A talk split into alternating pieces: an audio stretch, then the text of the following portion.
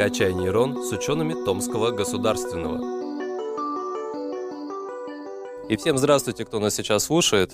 Вопрос такой, можно ли преуспеть сегодня в науке? Об этом мы поговорим. И у нас в гостях э, известный в университете человек, а в научном сообществе известный далеко за пределами университета, Олег Петрович Таубанов, доктор физико-математических наук и директор Центра перспективной технологии микроэлектроники. Здравствуйте, Олег Петрович. Доброе утро.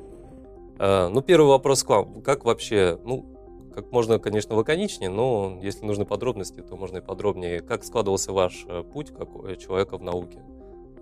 Ну, он, путь в науке всегда тернист. И мое, мой пример и вообще мое вхождение в науку – это не исключение. Наука – это сложный организм. Он инвариантный, многоплановый. И поэтому э, путь в науке никогда не бывает простым и легким. Если это легкий путь, это уже не наука. Потому что труд в основе всего нового, креативного, и наука в этом плане не исключение. Тем более мы живем в очень сложное время, такое быстро меняющееся время, где нужно быть постоянно в тренде, постоянно знать современные изменения, перспективы и понимать э, свое место и самое главное свое предназначение. Э, я случайно оказался в науке только потому, что мне не, не очень было комфортно на производстве, потому что после окончания вуза я э, оказался в универс... оказался, в, прошу прощения, в НИПП, НИИ полупроводниковых приборов, город Томск. Начал работу с нуля, с инженера, но за четыре с половиной года я стал ведущим конструктором, э, ведущим инженером, и э, у меня была своя тематика и свое дело, но мне это не очень было по душе. Не потому, что было много работы, от работы я никогда не отказывался, а потому что вдруг поймал себе на мысли – День бегаю, какие-то бумаги согласовываю. Неделю бегаю, бумаги согласовываю. Стоп, это что? На всю жизнь? Нет. Поэтому я резко изменил свой э, жизненный путь. Пришел в университет, точнее в Сибирский физико-технический институт. Начал все с нуля. Много пожалел об этом, потому что я уже был в возрасте тогда, мне уже было тогда 28 лет – Поэтому путь всегда тернистый в науке. И не нужно бояться перспектив, не нужно ничего в этой жизни бояться. Главное ставить очень высокие цели и задачи перед собой. И когда эти цели есть, если есть целеполагание, нужно смело идти к этой цели. Как э, говорили классики, лишь тот достоин счастья и свободы, кто каждый день за них вступает в бой. Ну вот так и у меня в жизни получилось. А продолжая, если рассказать вообще о науке, э, и если это рассчитано на молодое поколение, то, конечно, наука это прежде всего осознание. Тебе интересно новое, креативное, получение новых знаний. Если тебе это интересно, если ты чувствуешь свое предназначение в этом, что ты без этого жить не можешь, без новой информации, именно без добывания новых знаний. Это прямой путь в науку. Можно ли быть успешным в науке? По-разному бывает. Здесь и стечение обстоятельств, и твоя упертость, может быть, твое умение э, держать удар, умение перелопачивать большое инф, э, количество информации – Умение аналитически мыслить – это самое главное, пожалуй, для молодежи.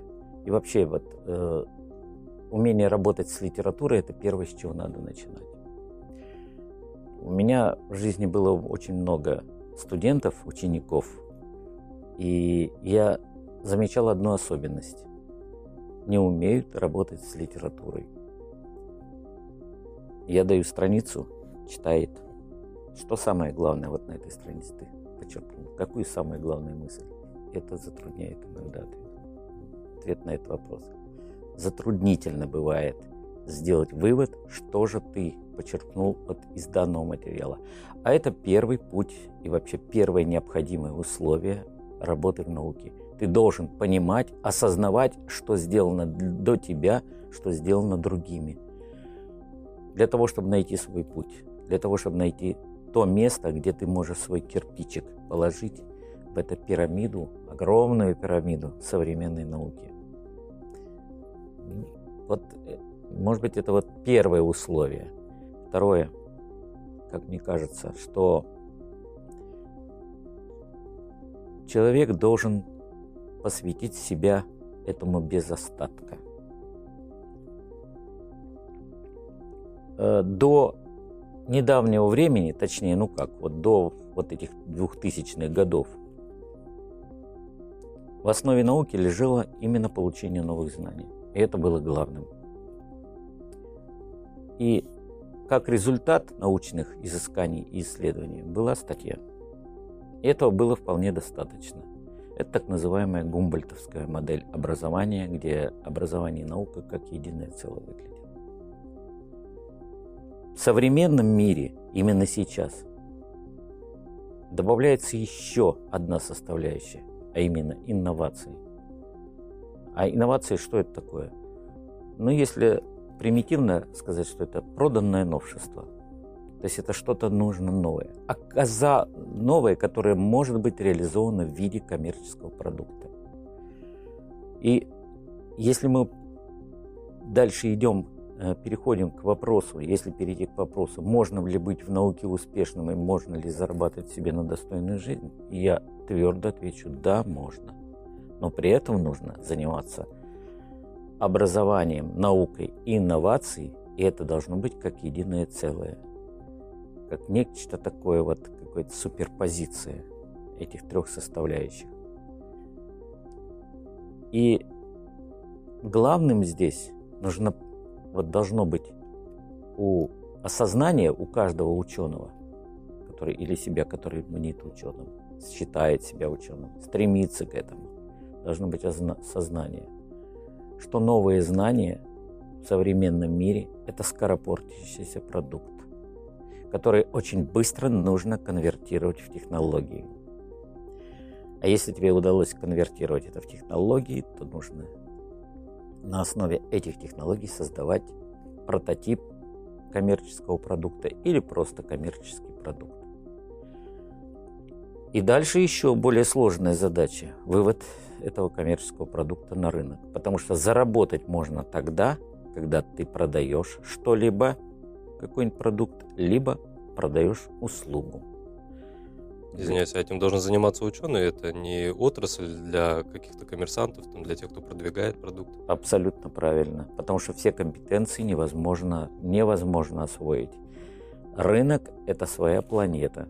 И бизнес – это тоже своя планета. Поэтому, когда я со студентами, а я веду э, основы научных исследований, такая, так, такая есть тема, вот, э, курс лекций. И в основе этого я всегда говорю, вы должны себя понять, кто вы. Вы чисто исполнитель, вы лидер по натуре, вы ученый или, может быть, даже бизнесмен позиционируете себя соответствующим образом.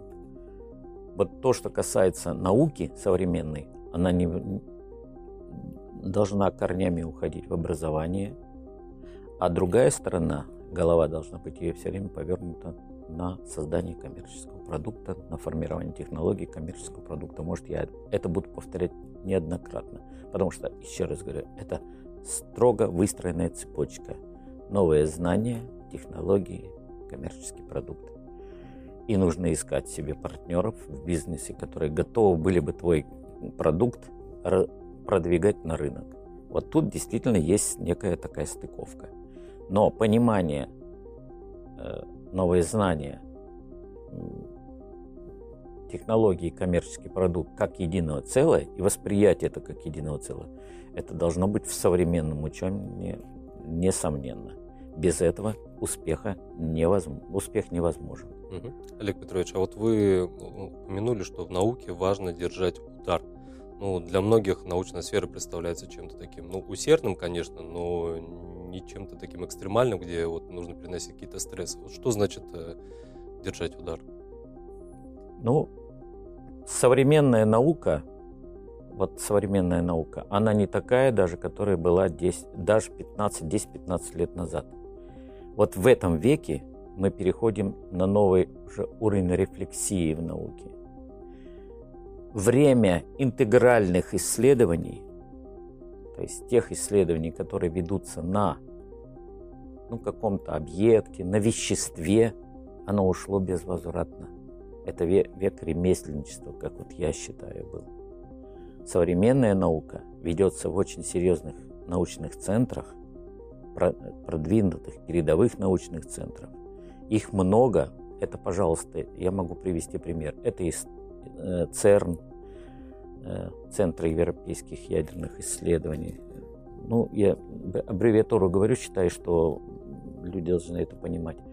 Это и ЦЕРН, Швейцария, это и DESI, Deutsche Electronic Synchrotron, самый мощный синхротрон в Германии, Гамбург. Это и ЕСРФ, самый мощный синхротронный центр в мире. Вообще синхротронные исследования сейчас очень э, в части. И у нас строится новый синхротрон в Новосибирском. Будет построен. Э, и э, вот в этих центрах именно развиваются передовые научные исследования в виде локальных, локальные исследования. То есть это исследования на уровне отдельных даже атомов, молекул атомов. Вот такие исследования – они дают новые знания и новый уровень, возможность перейти на новый уровень. А вот то, что мы занимаемся, когда мы исследуем вещество как целое, это уже, ну, даже, наверное, позавчерашний день. И в силу этого, в силу этого, когда приводятся вот э, такие вот научные исследования на уровне мировых стандартов, то э, человек попадает э, особенно вот российские люди, попадают в очень сложные ситуации поиска своего места, приложения вот сил. То есть человек считает, что он очень хорошо подготовлен, теоретики нас считают, что они самые крутые в мире. Ну, с этим можно поспорить. Вот. Э, экспериментаторы считают, что они занимаются ну, тоже очень серьезными делами. Хотя те методы исследований, которые вот, применяются, но они, ну, это архаизм, полный архаизм. За последние 30-40 лет вообще в мире не открыто ни одного нового физического закона или явления, и все достижения связаны только с достижением в области технологий. Уход в микромир, уход в нанотехнологии. Только там наблюдаются какие-то какие-то прорывные вот процессы и прорывные результаты. Именно это должно человека поляризовать и понимать. Самое главное – понимать, где ты находишься в каждый момент времени. Ты должен себе задавать вопрос, а правильно, правильно ли я направление иду, а тем ли я занимаюсь. Это определяется очень просто, поскольку я еще и, и являюсь экспертом ФЦП проектов, и даже был FP7, я экспертировал проекты, это европейский, то я понимаю, как правильно определить твое местоположение. А это определяется э, отношением мирового научного сообщества к твоим публикациям, твоим научным работам. Если научные работы, если, так сказать, я вижу, что на мои работы никто не ссылается, значит, я не тем занимаюсь или не там публикуюсь. И с молодежи, своим молодым э, сотрудникам я об этом говорю. Ребята, вы не тем занимаетесь.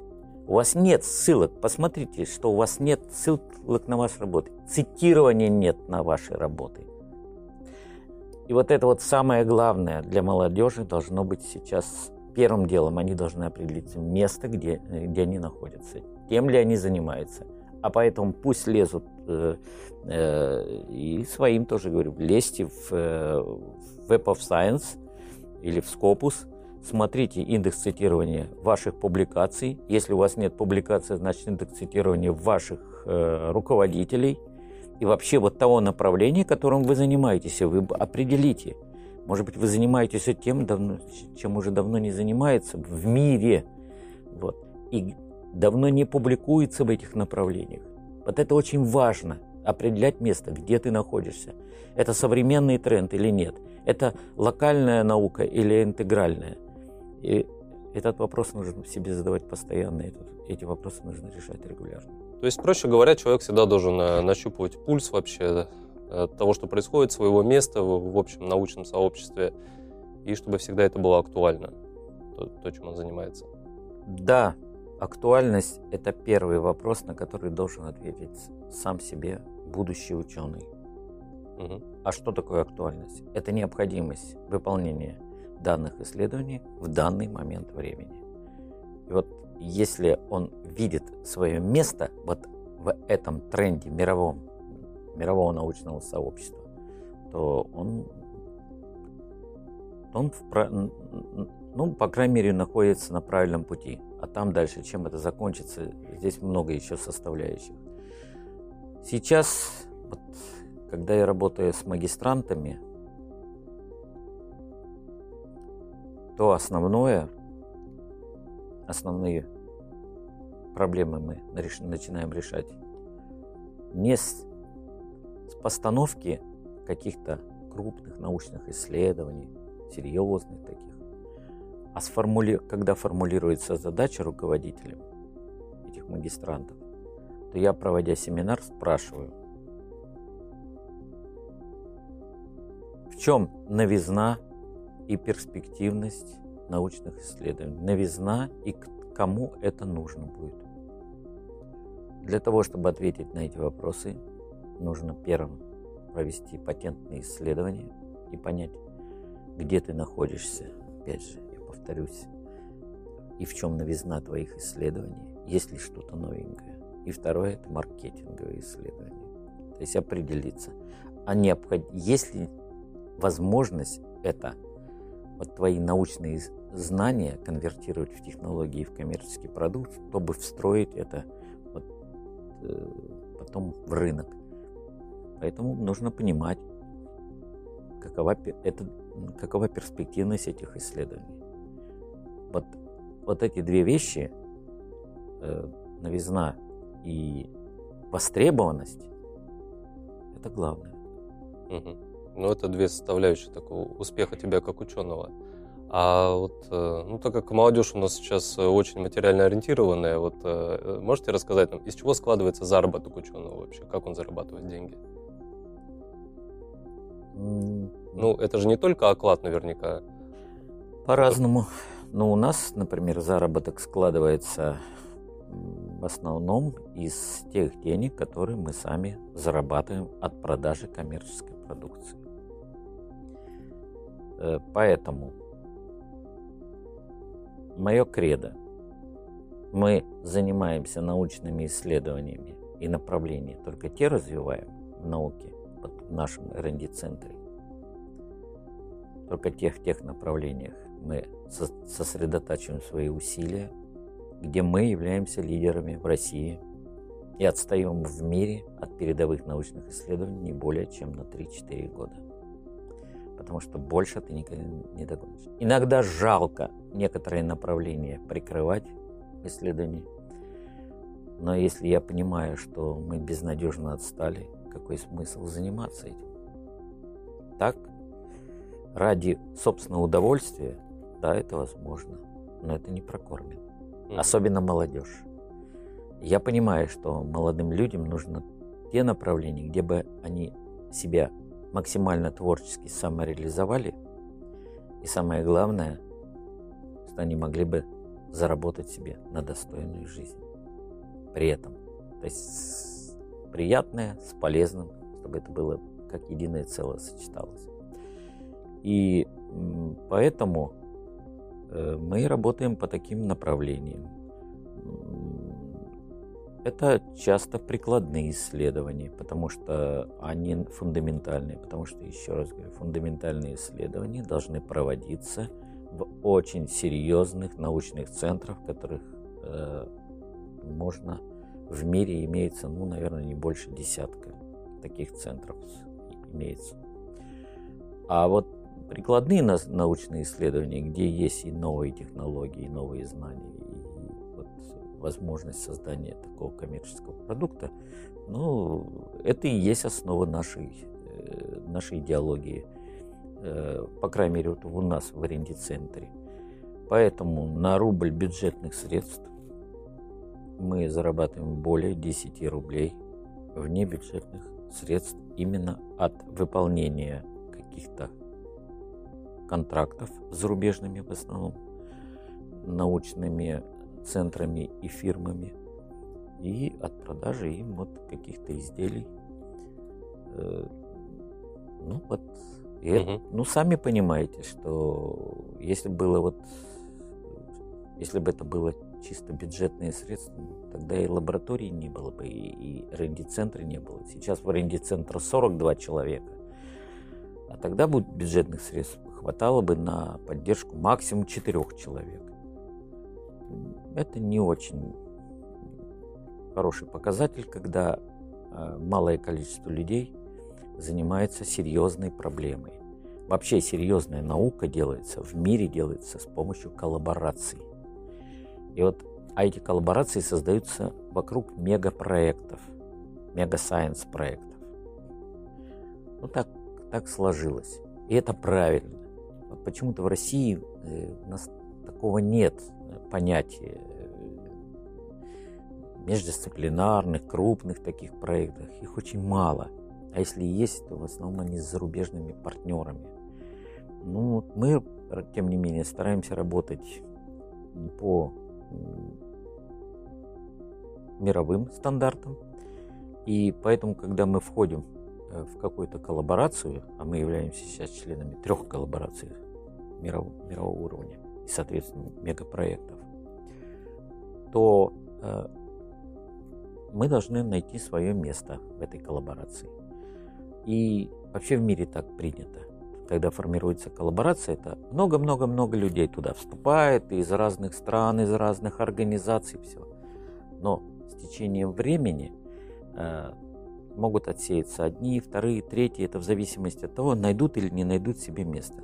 Но мы сейчас знаем, когда уже опыт у нас есть, когда мы вступаем в коллаборацию, сразу знаем, какое мы место должны занять, где наши, вот, э, наши компетенции и где наши новые знания, технологии и продукции найдут свое место. Ну, поэтому у нас получается достаточно легко. Угу. Олег Петрович, так, ну, эта информация уже больше для тех, кто внутри науки, кто этим занимается. А вот э, можем ли что-то не порекомендовать, но а, объяснить студентам, которые, например, на первом курсе учатся, и они уже что-то такое чувствуют, что наукой они бы хотели заниматься в будущем. Вот какие первые шаги? Вообще, с какого возраста нужно потихонечку уже интегрироваться в этот научный мир? Ну, лучше интегрироваться, начиная со школы. Э, поэтому первый курс это ну, вполне под, подходит. Может быть, чуть-чуть устарели, но под, подойдет. Первый курс еще подойдет. А нужно заниматься с того, что определиться все-таки, э, кто ты по своему психотипу и отношению к жизни. Есть ведомые, есть ведущие, есть исполнители, есть лидеры. Это, очень важно понять.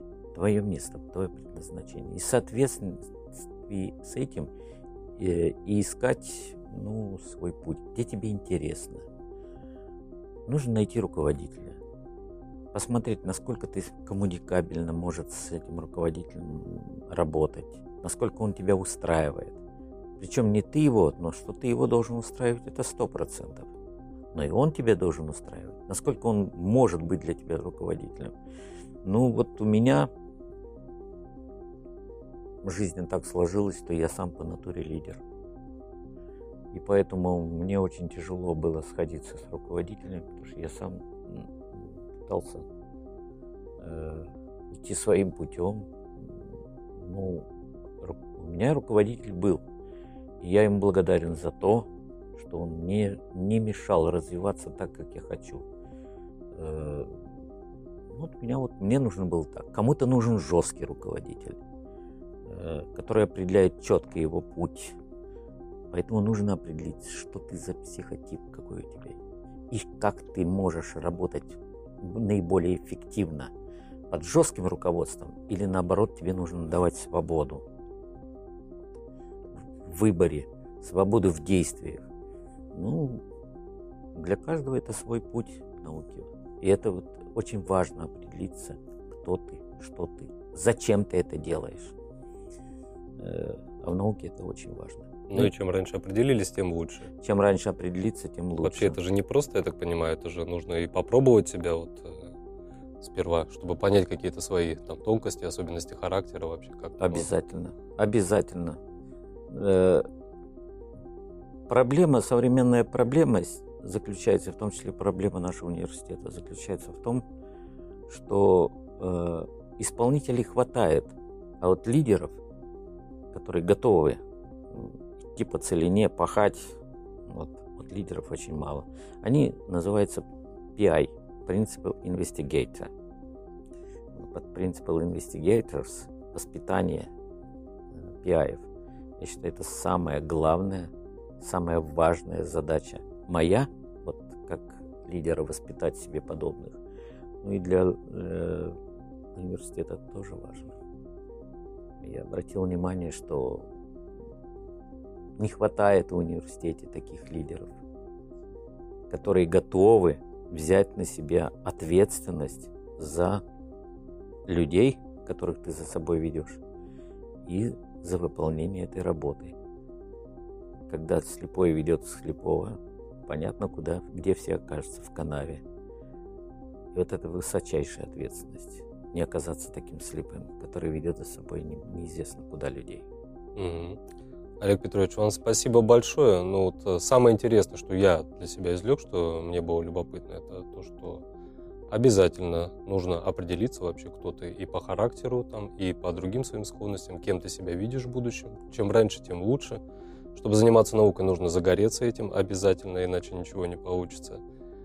Ну и вот любопытный такой момент был, что даже там в 28 лет, допустим, вы, не, вы поняли, что занимаетесь не тем ремеслом, всегда можно перестроиться и не бояться этого сделать, уйти в новую отрасль, и можно достичь там больших успехов. Ну, спасибо вам большое за беседу. Спасибо вам. Удачи всем.